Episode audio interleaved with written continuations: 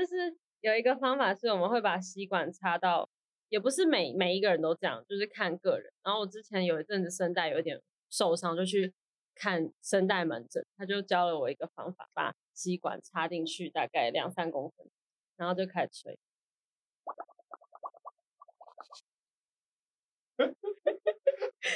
真的就是这个声音，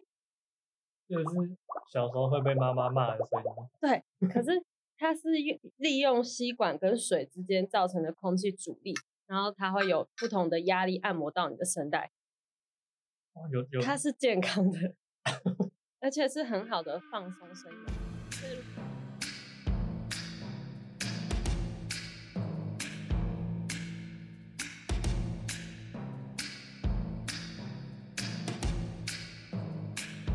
大家好，我是差点去世的主持人幸福。今天邀请到我一个多年的好友，他是一位舞台剧演员。我们请他自我介绍。嗯，差点去世的听众，大家好，我是李卫慈，是上位的位，慈爱的慈。目前是一名剧场演员，然后目前也在努力的学习传统戏曲，希望有一天把。现代剧场跟传统戏曲做一个跨域的结合，然后今年是二十三岁，准备要进入二十四岁了，还是一个很迷茫的年纪。跟我前面这一位，然后二十五岁还在迷茫。对，那我们现在在做自己青春的时候该做的事情。还还青春吗？还青春啊，才几岁而已。但是说迷茫，其实你也没有到。真的是迷茫吧，因为你走上这条路，其实从我一个旁观者的角度来看，你是蛮毅然决然，没有什么太多犹豫，其实就走上这条路。其实那个过程蛮怪的，因为我为什么会去考北艺大？是我在高三，不是我是中山女高毕业，但是在高三大家会进入一个考试读书、考试读书要找考大学的阶段。然后我一直以来都是一个蛮不能说蛮爱念书，但是不会会读不好的一个那个状态，所以所以理当应该要找考进呃普通大学念书。可是我在高三有一段时期很很抑郁，就现在回看会觉得那是一段接近忧郁的时期，因为我不太确定我读这些书啊，我读书考试。我读三类的科目是为了什么？所以我就常常翘课。三类，所以其实你不是一个完全的文科学生。我是理科学生，理科学生。你看，国小认识到现在，他其实不知道我是读理科的。我只知道你是中山女高。对，但是我是三类组的。我也不知道为什么就跑去考北艺大嘞。有一有一段时间是我觉得我不想念书了，我在赌气，然后刚好看到招生简章，我就去报名。我好任性啊！对，而且他是在前一年的十一月要先交一个呃，像是考试的申请费嘛，反正你一定要前前一年的十一月有交，因为他是独招，他不是统一招考，所以你要走他的那个管道，然后到隔年的应该是三四月的时候还是二月啊？反正才会有面试，有一天是笔试，有一天是面试。我什什么都没有准备就去考，就是我那时候觉得太好了，我可以增加一个人生新的经验，是去艺术学校面试。因为我小时候其实很想要念舞蹈系，就是北大舞蹈系，或是出国念舞蹈。所以是在我小学五年级有一次考田径队骨折之后，我才没有继续走专科的舞蹈班，然后回到正规的教育体系里面。可是没想到到升大学的时候，我又从正规的体系里跑到了嗯艺术学校里面，觉得是一种天命吧。所以不能算是毅然决然，真的，我就是很我很误打误撞的跑进这个世界。我甚至连比如说有些学生一进来，他们会知道各式各样的剧本，他们已经有舞台剧的经验，但我基本上是很少的。我唯一的经验就是。当时刚好河床剧团的郭文泰导演，他是一个国际知名的导演，来我们学校跟我们做高中生的记录剧场的合作。然后那也是我人生第一次有现场的舞台剧的经验。以前都是在跳舞，都是在舞台上跳舞，或是呃参加过一些工作坊，可能我也不知道它是一个舞台训练的工作坊，可是我国中的表艺老师就把我推荐过去上，然后我当上了半年，然后我现在才知道，哦，原来它是一个表演培训班，就是有很多事情是我根本不知道我已经经历过，然后他自己慢慢的累积到我可能面试的那个瞬间我上了，然后一直走走到今天，我还是觉得嗯很酷，我不知道为什么我会继续待在这个领域里面。对，所以我才说就是从旁观者的角度，因为我。嗯小时候认识你的印象就是你是从小学跳舞，对，大概三岁，一直学学学到国中、高中都是，然后后来那你高中在选填志愿的时候，嗯因为我是读设计科嘛，嗯。然后你有问我说，我现在要去读可能爸妈心目中的科系，嗯还是我要去读我想读的表演艺术？可是表演艺术在台湾毕业，绝大多数可能是会饿死，就是毕业也不会从事表演艺术的行行业这样。是，所以你那时候给我建议是什么？那时候我跟你的建议就是，你想干嘛就去做。如果你这一次不做，进入你的舞蹈，做你想做的嗯这些领域的时候，就是你未来就绝对不可能再回到这个领域。嗯嗯我觉得几率可能还是有，但几率真的很低，我好像就是抱这个想法就就就去了。就想说，如我我对心理学系啊，或对其他领域有兴趣是没错，可是如果我这个年纪不进来，我会不会以后没机 会了？所以就这样冲进来。所以你走上这条路到现在成为正式的演员，其实你大四的大学的时候就已经有跟正式的剧团出去，类似应该是参演吧？哦，大概就这个契机也是，我觉得我算遇到我人生中很大的贵人，因为通常我们在求学的大一到大四不一定有那么多的机会可以跟外面的剧团合作。然后当时我们北艺大有每年有冬，就是四个季节有四个季节的大公演，然后那一年是二零二零年，我那时候大三，然后去 audition 了一个大四的毕业制作，叫做《狂睡五百年》，是二零二零年的冬季公演。然后我觉得这这出戏某种程度改变了我在表演上的整整段路程，因为它是一个台湾的剧本，然后用台湾的，我们期待找到动画的二 D 跟台湾身体的之中间的连接，然后用新的风格化的方式去呈呃去表演一个可能是我出生之前就写出来的台湾剧本，做一个跨时代的连接，这样。然后后来这个演出演完之后，就受到一些剧团的邀请，但主要是遇到了一个很赏识我的导演，就是我到今天都很感谢有这个陈雨典导演在《黄硕百年》的时候看到我，所以他才带我去认识了我现在持续在合作的江之翠剧团，然后参与了他们已经巡演过，甚至去法国演出过的一出叫做《行过洛金》的戏。那这出戏也是在讲过去台湾这个土地上发生的事情。就是我觉得我真的很幸运，是遇到很多贵人跟愿意欣赏我的才能的老师长们，会带我进入到业界。因为像在，我其实觉得在表演艺术产业，特别是台湾，真的要找出路是很难的，真的要靠很多很多的缘分，很多很多的努力，跟有些时候就是水到渠成的这个机会才会是你的。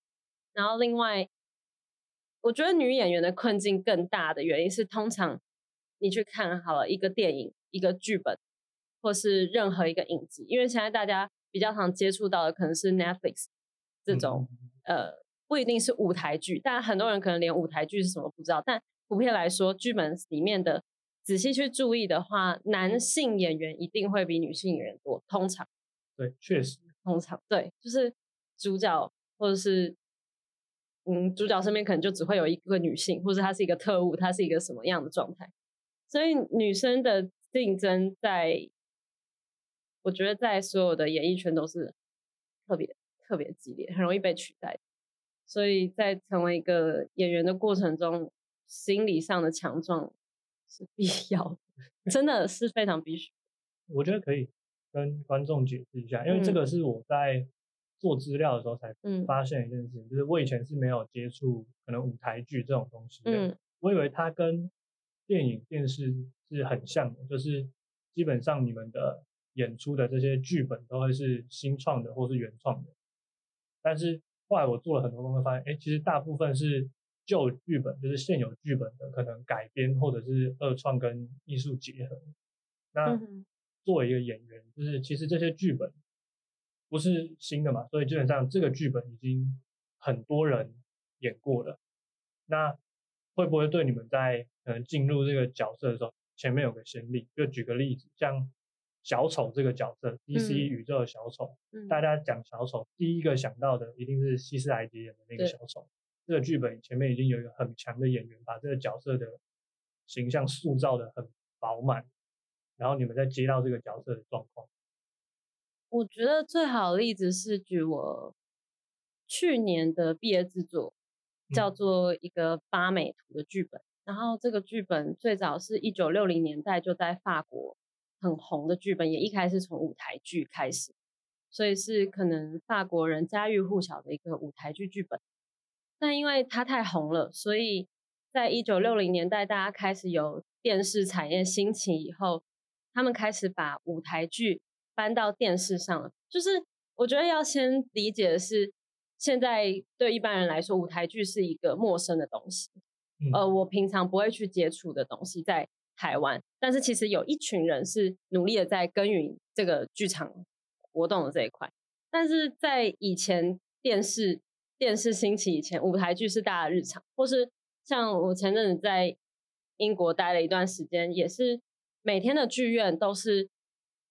像是哎，我们去看电影好不好？我们今天晚上去 bar 好不好？他们可能是我们今天晚上要不要去看歌剧魅影？我们今天要不要去看悲惨世界？所以每天都是高朋满座，那是一个生活的休闲娱乐的方式。那我们不能理解为什么要去百老汇的那种感觉。对对对对对，去百老汇是他们的日常，是他们的日常，是跟看电影一样。哇，好难想，很难想象，对吧？嗯，然后所以后来这个八美图剧本搬到大荧幕之后。它甚至拍成了电视剧，还拍成了电影。那作为我重新在二零二二年需要重新扮演这个剧本，其实对我来说，这些过去这几十年来的扮演过他的人都是我的养分，或我一定会去，至少我了。但每一个演员做功课不一样，我会尽可能的去看到每一个人诠释的观点，因为我是相信每一个剧本。有他写定的角度，跟他原本为这个角色设定好的呃种种的故事线。可是，因为我们每一个人的生命经验不一样，就像假设幸福来演这个角色，跟我来演这个角色，我们对于观众所造成的这个冲击、冲突感，或是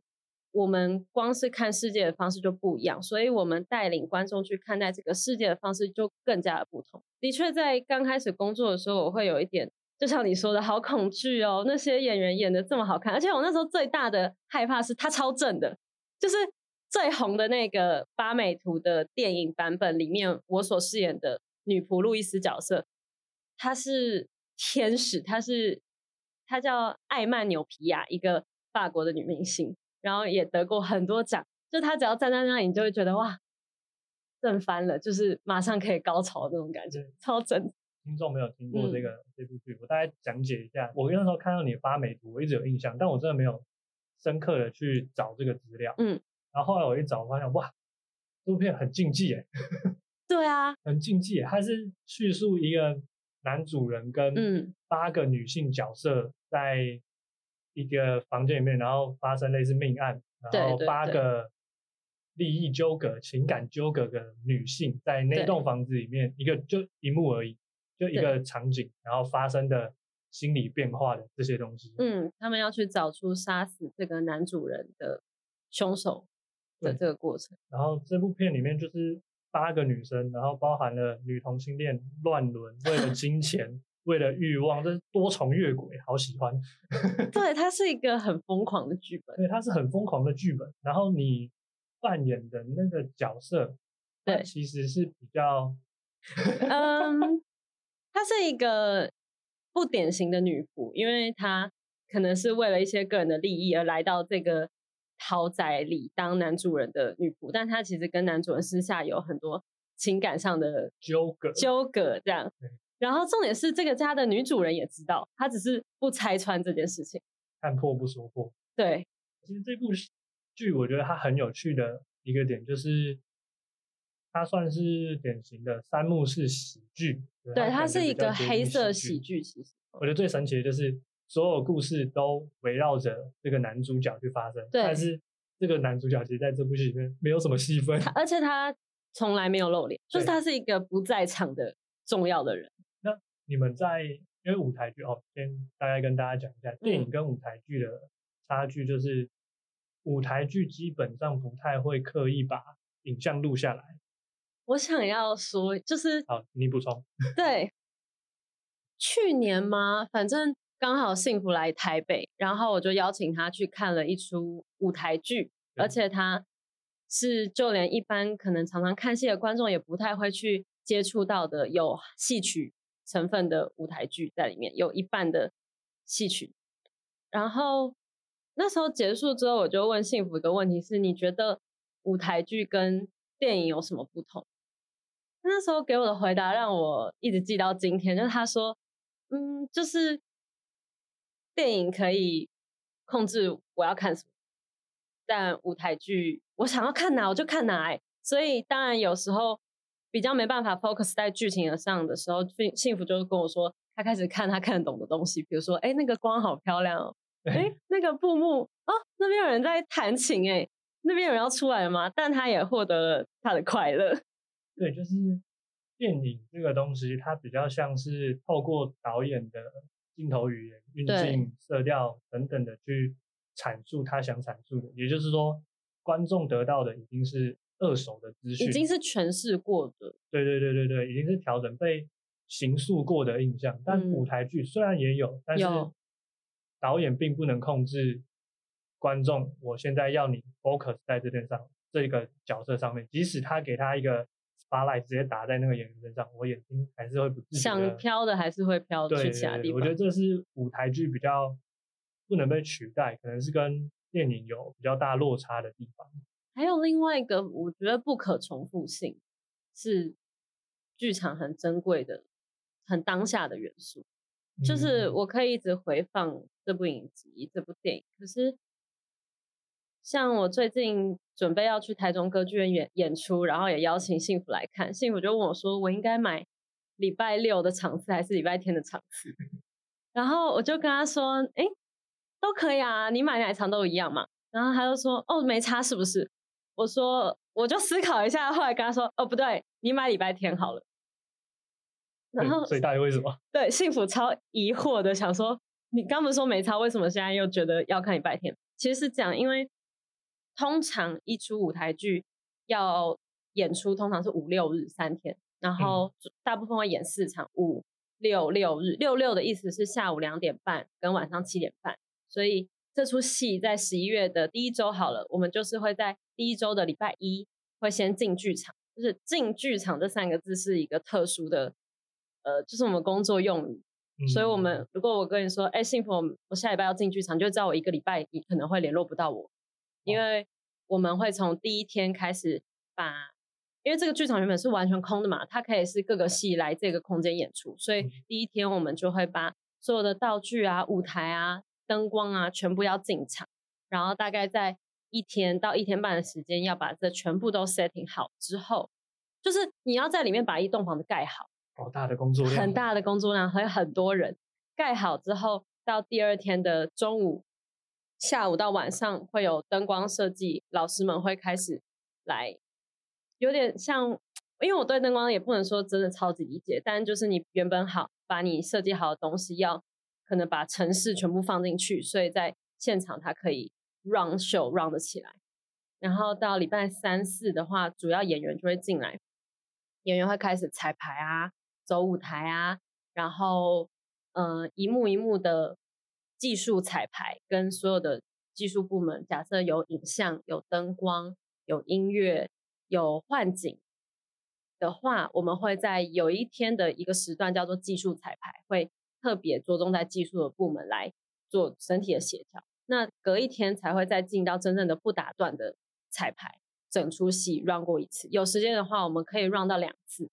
但是这一次到台中的时间比较短，所以我们可能只能 run 过一次就要演出。所以我请幸福看礼拜天的原因是，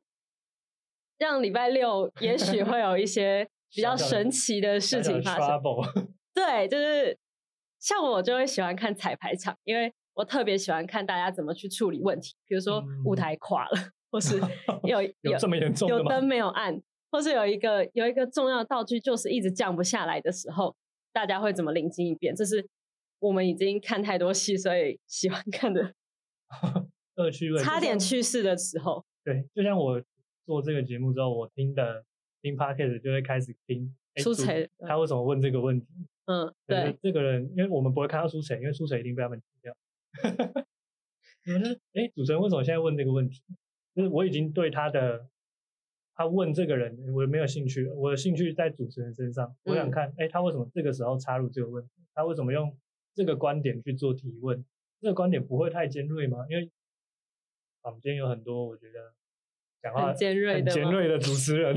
对。可是我也好喜欢听很尖锐的主持哦。嗯，不怕演上可以，反正节目没人听，我不怕被演。你不怕？那你 可以试试看。眼睛缓缓。对，回到刚才那个，那就是我刚刚一开始讲的，跟电影不一样的地方，就是舞台剧就是现场，因为嗯，电影它拍不好，它永远都是拍到好，导演觉得 OK，拍不好我就咔再重录一颗，再重录一颗。但是他们彩排的时候可以，舞台剧彩排可以，但是现场演出的时候是没有办法打，不能喊咔，真的对。对，那这个这个东西就是，如果导演间我看灯没亮，或是什么道具演员没找到，导演再重拍一个。但是，嗯，舞台剧没有的这个情况下，你遇过最糟的东西是什么？哦，最大出彩吗？你是说已经已经在演出的过程中？呃，不管是你经历的，还是你有看到的，你参与的，台上。有人裙子掉下来，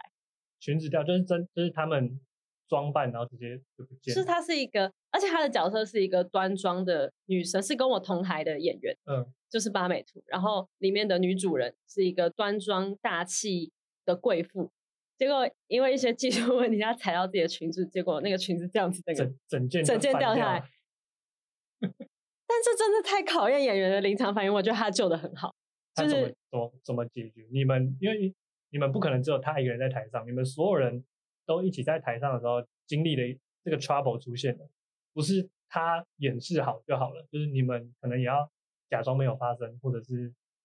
想办法帮他圆这个东西。这时候很难的是，我们可能很想笑，可是我们不能笑，我们还要假装没事，然后继续看他一。反镇定的期待他，我们也很难救他，我没办法去帮他把裙子穿起来，因为那太明显。嗯，所以我们只能看他到哪一个时候，他可以真正的把它脱掉，或是真的把它拉起来。哦，但救的很好，就是远远的观众是没有没有感觉到。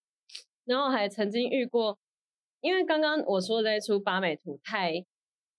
它真的很写实，然后会有一些喜剧的成分在，所以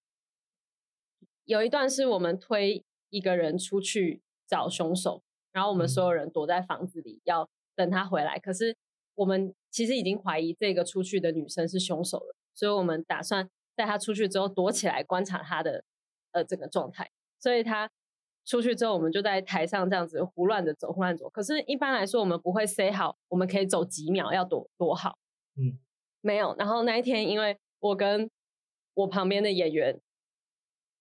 玩的太开心吗？还是怎样？反正就是我们真的在找地方躲，然后我们找不到地方躲，然后我们已经找到的时候，门门门已经开了。所以对于观众来说，他会以为我们演的很好，就是我们真的在最后的零点零一秒躲起来没被拍到，而且我们是在台上，就是有点像滑垒一样，这样滑到一个沙发的后面。对，然后他没有看到，打开门的人就是一开，然后发现房间里没人，可是我们是刚滑进去，所以对。我听得到，我在台上就听到导演，就是所有技术人员都知道刚刚发生什么事，但是观众会以为哇，那个 timing 抓的太好了。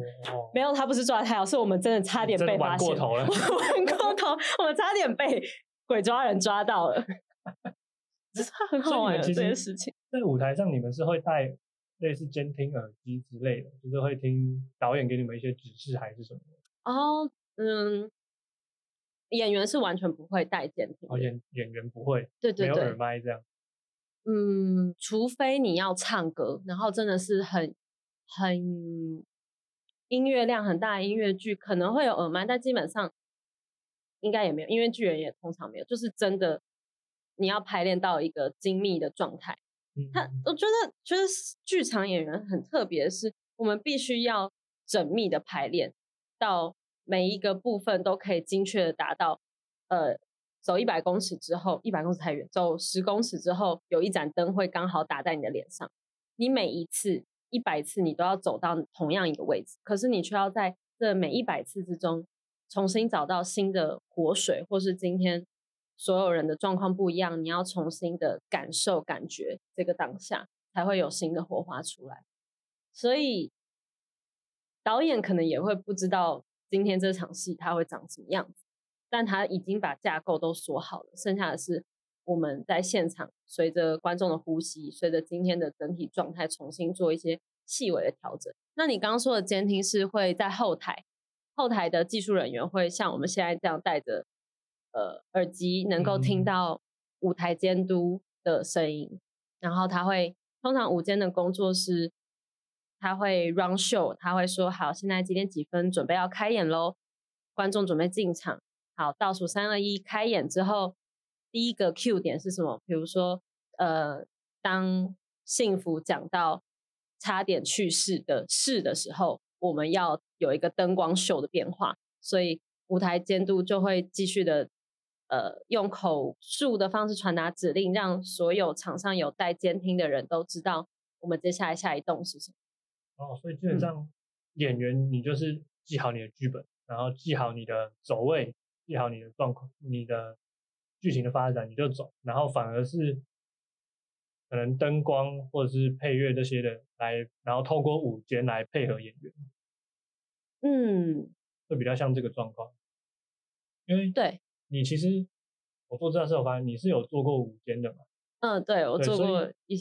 对，有几次有当舞间，对，对，所以你在舞间啊，五间是舞台舞台监督呃监督，对对对，舞监，你同时做过这两个角色，所以如果是刚刚的那个控制的想法，就是嗯你当过控制别人、配合别人的，是。就是你是演员，今天就是我在舞台上的表现是大家要来配合我。哦。嗯，那另外一个接下来的角色切换是，哦，我是舞监，我要配合他，让他有最好的演出给观众看。嗯哼，那你觉得在这两个角色的时候，你会不会有两个角色都当过的情况下，对你从事演员，因为你主要还是演员嘛？对。那你当过舞台监制之后，你会不会比较能够感受到舞间的辛苦啊等等，对你的演员这个角色的想法有什么改变？嗯，我其实一直以来，就我到目前毕业投入剧场之后，我会很希望尽可能的我在每个部门都可以了解他们的工作的内容，而不是只有纯粹的在演员的部分去钻研。因为我发现我去走过幕后，走过当过舞台监督之后，其实回过来对我的表演会更多的提升，因为我会知道我要怎么样去，反而不是他们在配合我，因为很多时候我也要学习着去协助其他部门达到更好的工作状态，或是这真的好难讲哦你，听起来好新创。很新创吗？就是我，因为我本身以前是待新创公司的，在嗯我离职之前，嗯那我扮演的角色，我不知道大家对这个职业现在有没有印象？就是我本来是做 UI UX 的设计嗯师，那因为公司的人力有限，所以我必须接触前端工程。简单的说，就是我设计画面，然嗯后工程师是要让它可以运作，可以展示在各个网页或是 App 上面的那个角色。嗯，那今天当我两个角色都做的时候，我不可能，我如果今天我只是一个纯粹设计师，就是那我想怎么设计就怎么设计，做不做出来嗯那是工程师的问题。但今天当这两个角色都是我的时候，我在做设计的时候，我会犹豫，哎，我的工程这样子做，会不会其实是在造成工程师这边工作对量的负担？对，是是是，完全是一样的概念。因为我刚刚就想到一件事，在我以前还没有涉猎到幕后的相关设计工作或是午间的工作的时候，我会作为一个演员，我可能就只能想到我自己世界里的事情，我只会想到啊，如果我没有在三秒内走到这个地方的话，我就没办法继续演下去，或者是我会影响到很多事情。或假设在收到一个指令，是我们进剧场的时候才发现，哦，原来这个灯光的角度或舞台角度跟我们原先预想的不同，所以演员必须要在这时候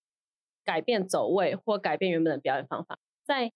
我还在学校里的时候，我会想说，我会很焦虑于我我该怎么去改变那个走位，我会很死板的觉得原本排练好的东西现在要换掉有点困难。对我来说有点困难，可是我现在会知道哦，这个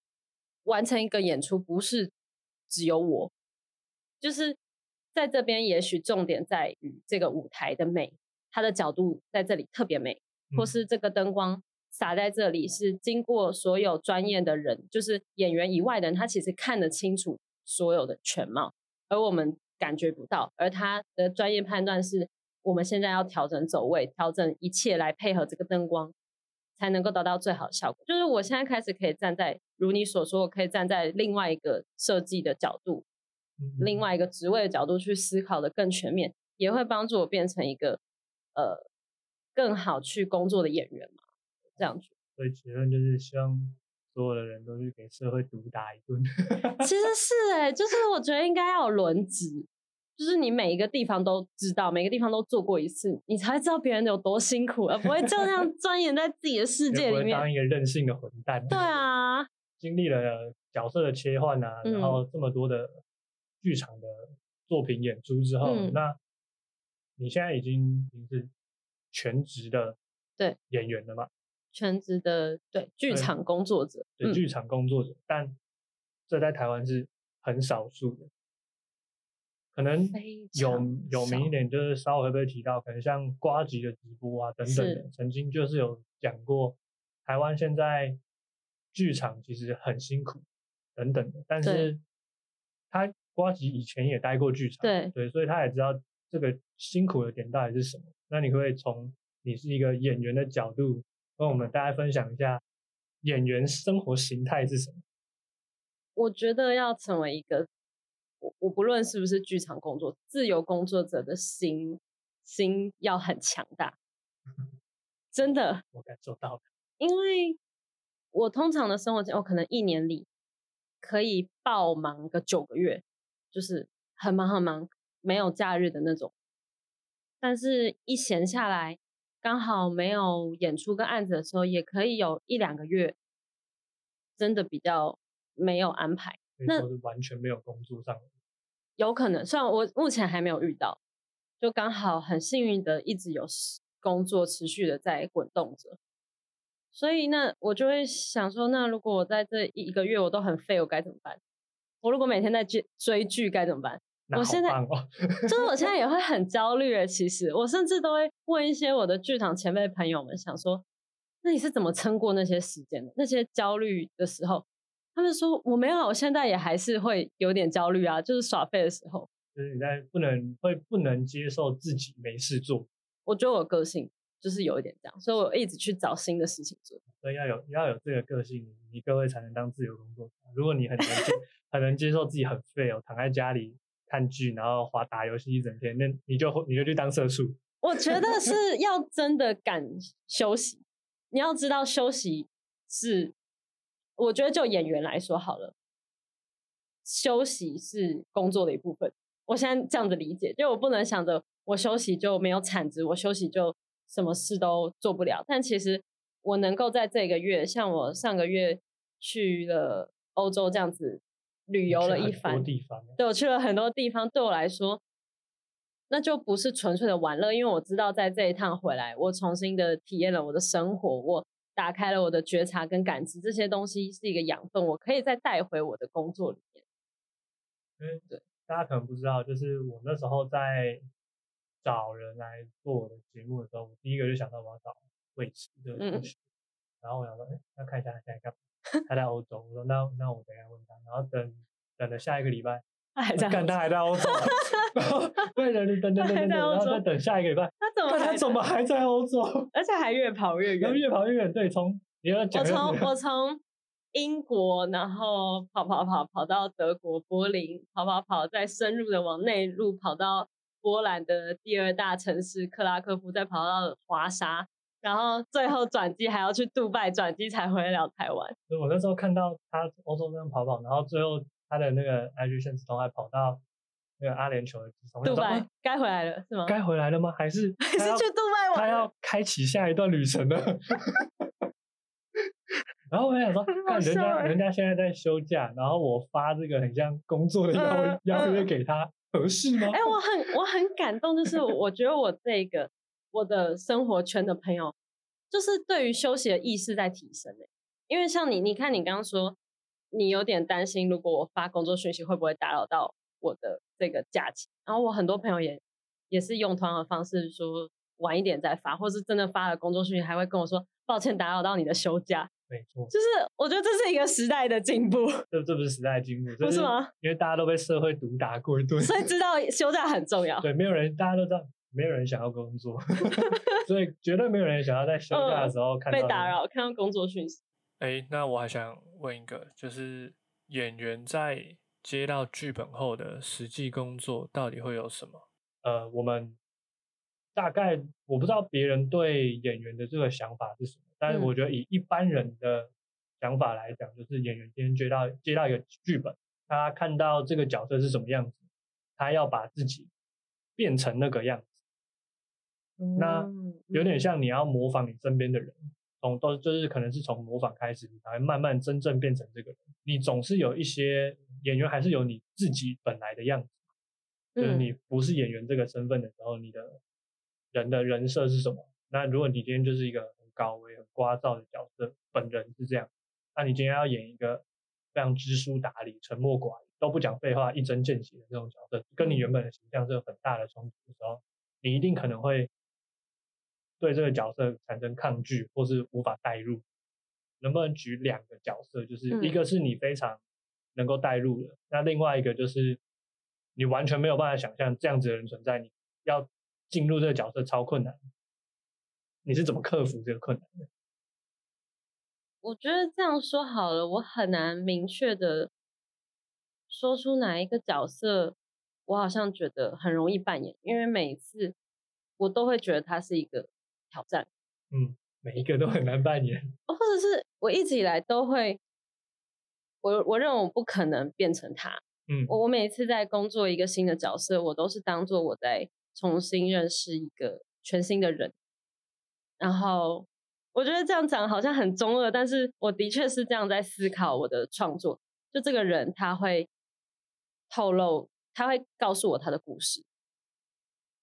从我认识他的第一天，因为我们会相处一段时间，可能会有半年的时间，我要跟这个人相处。所以我在这半年里，我尽可能的去了解他的生活形态。如果我要演俄罗斯人，我我要去知道俄罗斯这半年来他的生活，他的温度。还有他们吃的东西，还有假设他是十九世纪，他们的经济状况怎么样？就是我们在做每一个剧本之前，有很庞大的知识跟学习是要重新建立的。就是如果我对于这个地区完全不了解的话，我没有办法好好的像是他站在寒冬里的状态，我要怎么用我全身去传达出这是一个冬天？就是这是一个好细微的事情。我我把这件事告诉我身边的朋友，或是甚至跟我家人分享，他们才会有点讶异，说原来在做一个准备一个角色是可以做到这么庞大的事情。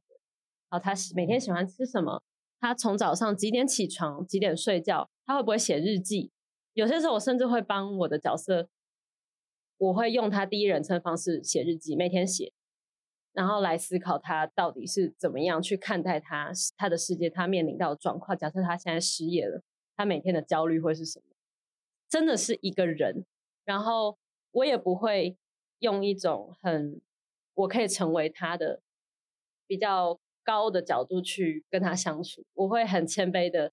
期待他告诉我他想要对观众诉说的事情，而我作为演员是一个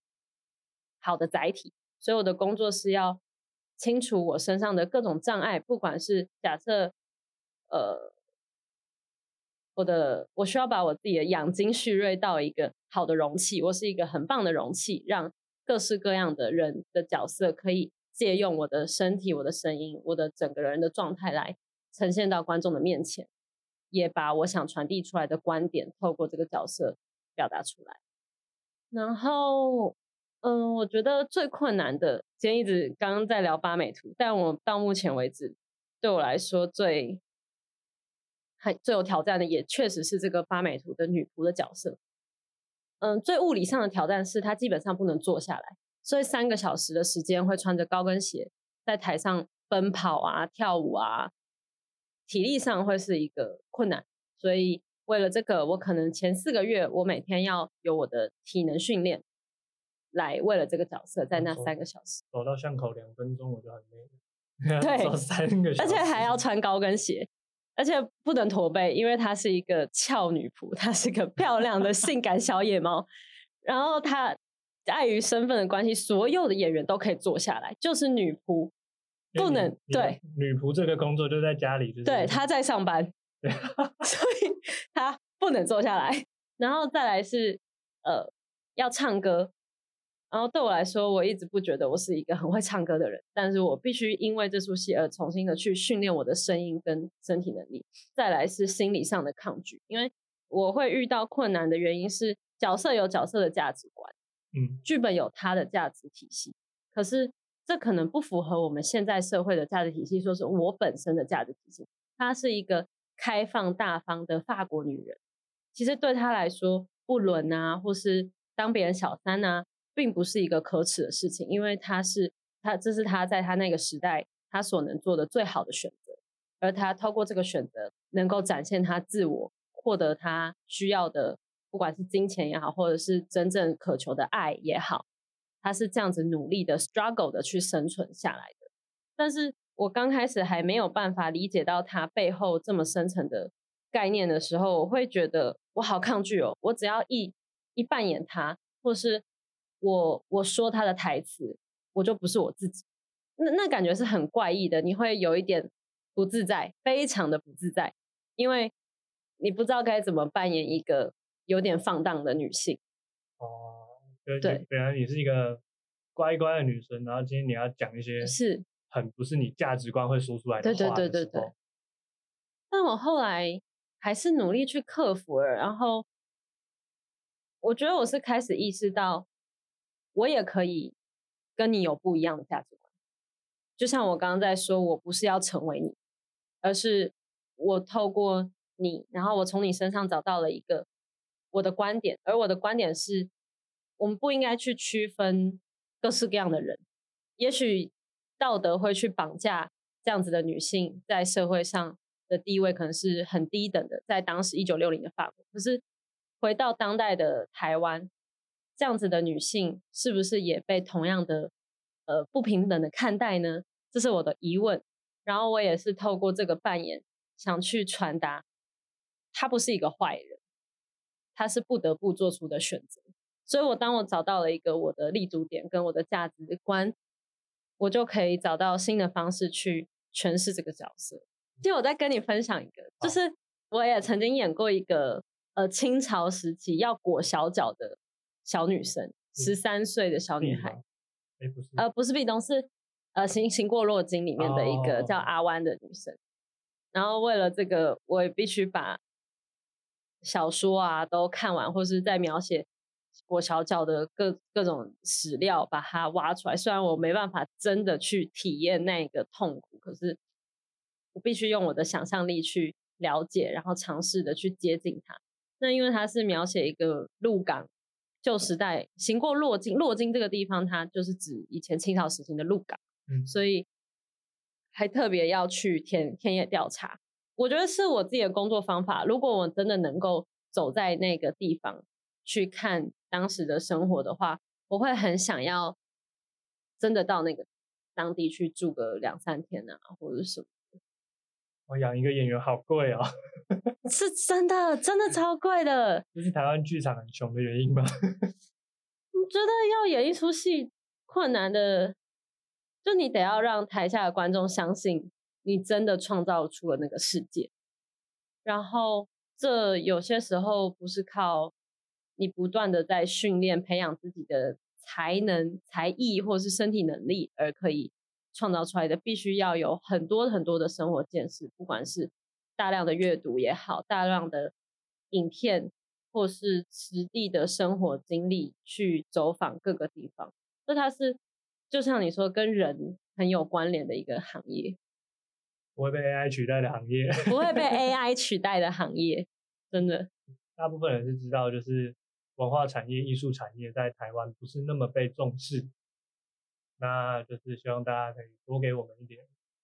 机会。有，我觉得有啦，有越来越多了。对啊，我会去看你表演。对啊，在台中。不，不然就试试我们的问题，就是艺术，我们没有很好的跟大众做连接嘛。我其实也不知道，因为。像我身边有些朋友真的不太确定我在干嘛，就是他们对于一个演员或一个剧场工作者的生活是完全不知道，没有概念，甚至没有办法去想象。对，没有办法去想象。但像我可能可以想象一个在做工程师的朋友，一个设计师的朋友，他的生活状态会是什么？为什么在对于剧场的想象是比较困难的？我也很很想知道，我也很好奇。这件事情其实一直让我很矛盾，包括我本来是做设计产业的，为什么大家都说台湾设计师很便宜啊？然后大家都在削价竞争啊，设计人才真的有设计人才吗？等等这种问题，明明我们就是最会表达的，我们可能你作为一个产品设计师，你作为一个产品摄影，作为一个平面设计师，你最容易知道哦，我的什么样，我们这个产品什么样的角度最好看，怎么样会愿意让人家买。怎么样会更愿意让别人掏出你的钱包，然后买下你设计出来的这个东西？我们很擅长这件事情，对，但我们好像不太擅长把它应用在我们的产业。我们并没有办法让别人很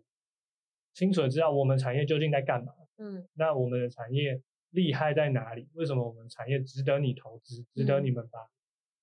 钱放进来也好，把热情放进来也好，这就是其实我对这些产业，包括。我自己经历过那些这个产业的时候，我也找不到答案。嗯，我觉得在我生活的环境里，对于专业的重视还没有这么的强烈。就是可能我花好大一笔钱找你来帮我做设计，在普遍的台湾社会里，会觉得他没有想要值得值得这么高的价格。可是，在国外其实是很很尊重这个专业，或者是还有。最简单的就是工作的时长啊，还有工作的安全性啊，在国外都是特别被重视。但台湾的剧组里，呃，影视的也好，剧场的也好，常常会有你会觉得哇，这样看起来太危险了吧？可是他们怎么每天都还在这样工作，在高空下作业？这种，很难。当国外在讨论要不要周休三日的时候，我们在讨论到底要不要。对啊，周休三日哎，好喜欢。好，没有这些就是好题外话啦。好极端哦。好，看一下，看一下。好啦，今天差不多就到这边。好的。这就是魏时的演员经历。不确定有没有讲得很清楚。不清楚，我考虑再录一集。